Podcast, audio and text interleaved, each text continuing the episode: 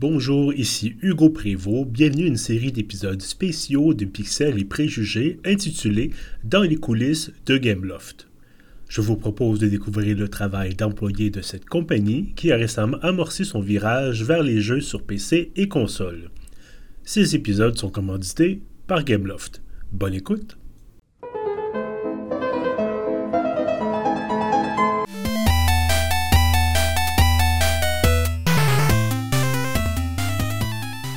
Alexis Green-Pinchot, bonjour. Bonjour. Bienvenue à cet épisode spécial de Pixels et Préjugés. Merci de me recevoir. Et euh, donc, euh, évidemment, on te parle parce que, bon, comme dans tous les autres épisodes spéciaux de cette série, tu es toi aussi à l'emploi de Gameloft, euh, travailles chez Gameloft Montréal. Tu es le responsable des équipes de localisation, c'est bien ça? Oui, exactement. Euh, pour les gens, bon, évidemment, moi, je connais un peu le domaine, l'industrie. Pour les gens qui connaissent pas ça, qu'est-ce que c'est la localisation? Euh, dans le fond, la localisation, c'est euh, la traduction, mais aussi d'adapter les textes pour s'assurer qu'ils sont bien pour chaque culture et chaque marché, marché qu'on vise. Parce qu'effectivement, c'est pas simplement de traduire. ceux qui vont au cinéma régulièrement peuvent le voir. Là, des fois, des films en français de France, nous, quand voit ça au Québec, quand c'est pas un film français comme tel, ça peut être agaçant parce que il y a des référents culturels qui sont pas là. Donc, c'est la même chose partout dans le monde. Oui, exactement. Euh, chaque pays, a des petites particularités ou euh, des petites différences, puis on s'assure de bien adapter nos textes pour qu'ils sont bien ajustés pour euh, tous nos marchés cibles. Euh, justement, parlant de marché cible, bon, on peut se douter, euh, fait des jeux en français, en anglais. Euh, clairement, il y a des marchés, bon, on vise le marché asiatique, entre autres, le marché sud-américain, euh, européen. Peux-tu nous donner un aperçu? Je pense que c'est 15 langues, là. Vous travaillez dans 15 langues différentes, c'est bien ça? Oui, c'est ça. en général, les langues plus core, comme on peut dire, c'est anglais, français, italien, espagnol, allemand et japonais. Euh, ensuite, euh, on est aussi euh, présent en Chine, en Corée, en Turquie, en Thaïlande, en Russie et ça dépend aussi des demandes spécifiques pour des projets, mais dans le fond, on peut traduire n'importe quel jeu dans n'importe quelle langue. Et toi, est-ce que ça veut dire que tu peux parler russe, espagnol, euh, anglais, euh, cantonais? Comment ça marche? Euh, malheureusement pas.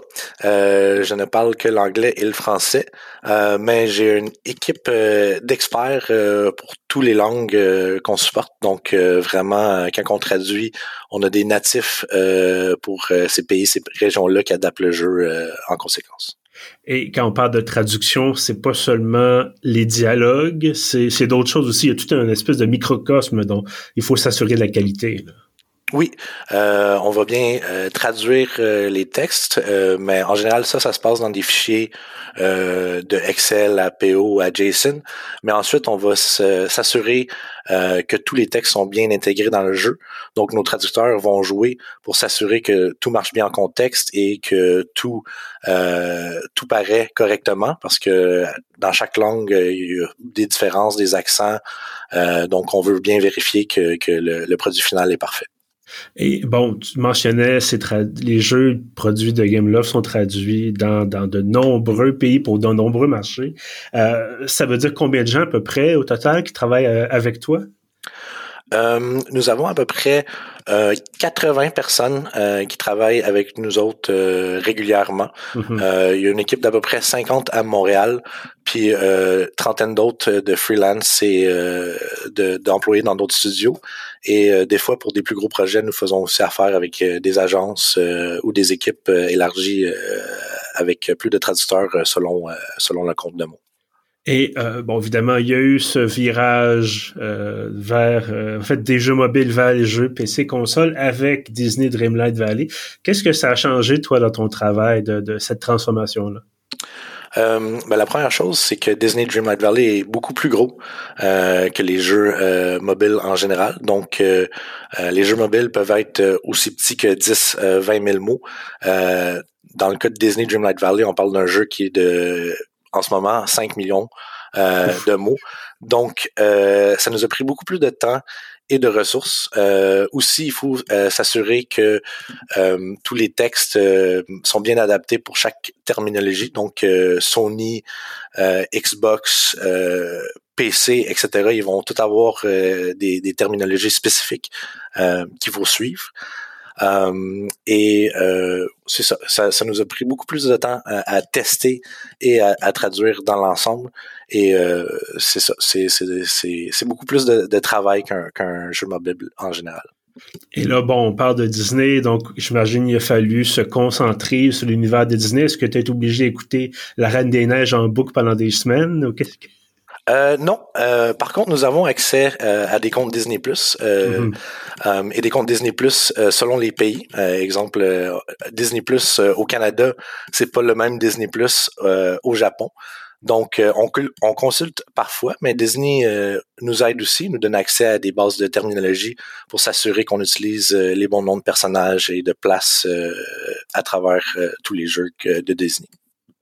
Et ce plan un peu plus technique, là, bon, comment une, journée typique, par exemple, quelqu'un qui travaille avec toi, est-ce que ça commence en arrivant, voici une liste, il euh, faut que tu passes à travers tous les textes, par exemple, du, deuxième chapitre, là, tu as, une liste de longues listes à traduire, ou c'est plus développé que ça, comme, comme structure de travail?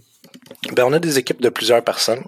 Donc, euh, ils vont se partager les tâches. Il va y avoir des journées où est-ce que, euh, comme j'ai dit avant, les, gros jeux, il faut passer beaucoup de temps à les tester. Fait qu'il y a peut-être euh, euh, certaines journées qui sont passées à, retravailler ou à polir les textes. sinon, un projet comme Disney, tu peux travailler dessus pendant quelques semaines à la mm-hmm. fois, c'est pas des mois, mais des petits jeux mobiles ou des, des, petites requêtes en général, ça peut prendre cinq minutes. Donc, la journée est assez variée. Euh, les, les, traducteurs peuvent travailler sur euh, de multiples projets ou euh, un seul projet ou des tests. et en général, on aime utiliser les forces de nos traducteurs. Donc, on, laisse les équipes assigner selon, selon leurs forces. Et j'ai eu cette discussion-là quand j'ai parlé dans un autre épisode de la question de la conception sonore. Quand il est question de la traduction, à quel moment est-ce que toi ou quelqu'un de ton équipe va voir les développeurs en disant, ben écoutez, bonjour d'abord, il faut qu'on on va travailler ensemble. Euh, est-ce qu'il y a un moment précis ou est-ce que c'est plutôt au fil du développement, vous gardez le contact? Euh? Euh, la localisation, c'est généralement quelque chose qui se passe plutôt vers la fin mm-hmm. d'un projet. Donc, un projet comme Disney Dreamlight Valley va être en développement pendant quelques années, peut-être avant que la localisation euh, commence à travailler dessus. Sinon, on a un excellent département euh, audio à Montréal et on travaille directement euh, avec eux pour les aider à, traduire ou à vérifier des textes qui ont besoin d'être adaptés pour, des usages audio. Et il y a eu évidemment la, pandémie. Bon, on peut dire que c'est largement terminé, mais bon, ça nous a quand même marqué pendant plusieurs années. Est-ce que ça a eu un impact sur la, la façon de travailler du côté de les gens en localisation? Euh, dans le fond, la traduction, il y a beaucoup de traducteurs euh, qui travaillent en freelance euh, généralement. je pense que c'est le cas pour la grande majorité du monde dans mon équipe qui ont déjà travaillé freelance à un certain point. Donc, pour nous autres, je pense que ça a été une des équipes les plus faciles à s'adapter quand la pandémie est arrivée. Donc, le monde était très habitué déjà de travailler de la maison.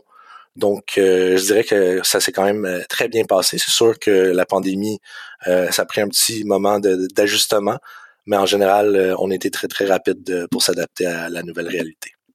Et ça fait, je pense, 20 ans que tu es chez Gameloft, c'est bien ça? Oui, ça fait à peu près 20 ans que, je suis chez Gameloft. Et bon, évidemment, outre ce fameux virage, on en a, beaucoup parlé, qu'est-ce qui a changé dans, tes, dans ta façon de travailler? Qu'est-ce qui a changé dans ton domaine en 20 ans? Euh, quand j'ai commencé chez Gameloft, euh, les jeux étaient très petits et très simples. Dans le fond, euh, les petits jeux sur les, très vieux téléphones avant mm. l'invention du iPhone. Fait que je pense qu'une des plus grosses choses qui s'est passée dans mes 20 ans, c'est vers 2007-2008, quand les, les smartphones, les téléphones intelligents sont arrivés et tout à coup, on avait beaucoup plus de possibilités euh, dans nos jeux, les, téléphones étaient beaucoup plus puissants, donc les jeux pouvaient être beaucoup plus gros et donc euh, pouvaient aussi avoir euh, beaucoup plus de texte. Donc, à travers les 20 ans, je dirais, c'est surtout la technologie qui continue à changer et d'évoluer. Et nous autres, il faut qu'on s'assure d'évoluer avec ces nouvelles technologies et sorties-là. Et parlant de technologie, bon, là, depuis quelques mois, ce qui est un peu sur toutes les lèvres, c'est les fameuses intelligences artificielles, surtout bon, ChatGPT et les autres qui sont capables, semble-t-il, de produire une quantité euh, astronomique de textes et de réponses très très facilement. Est-ce que ça vous, est-ce que ça t'inquiète? Est-ce que tu as, peur pour ton travail? Comment ça se passe? Est-ce qu'il y a un bon accueil au contraire pour cette technologie-là euh, nous, on reçoit ça plus euh, comme quelque chose qui va nous aider mm-hmm. à l'avenir. dans le fond, les outils de traduction à la machine existent depuis très longtemps, même avec l'aide d'intelligence artificielle. Google Translate, il y a 15 ans, était très différent de ce qui, ce qui est disponible maintenant. ensuite, on arrive juste à des niveaux de plus en plus sophistiqués de AI et de possibilités.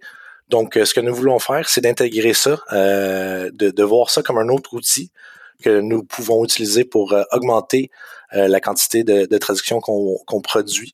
Donc, non, on voit ça plus comme une évolution intéressante et excitante dans, le, domaine de la traduction.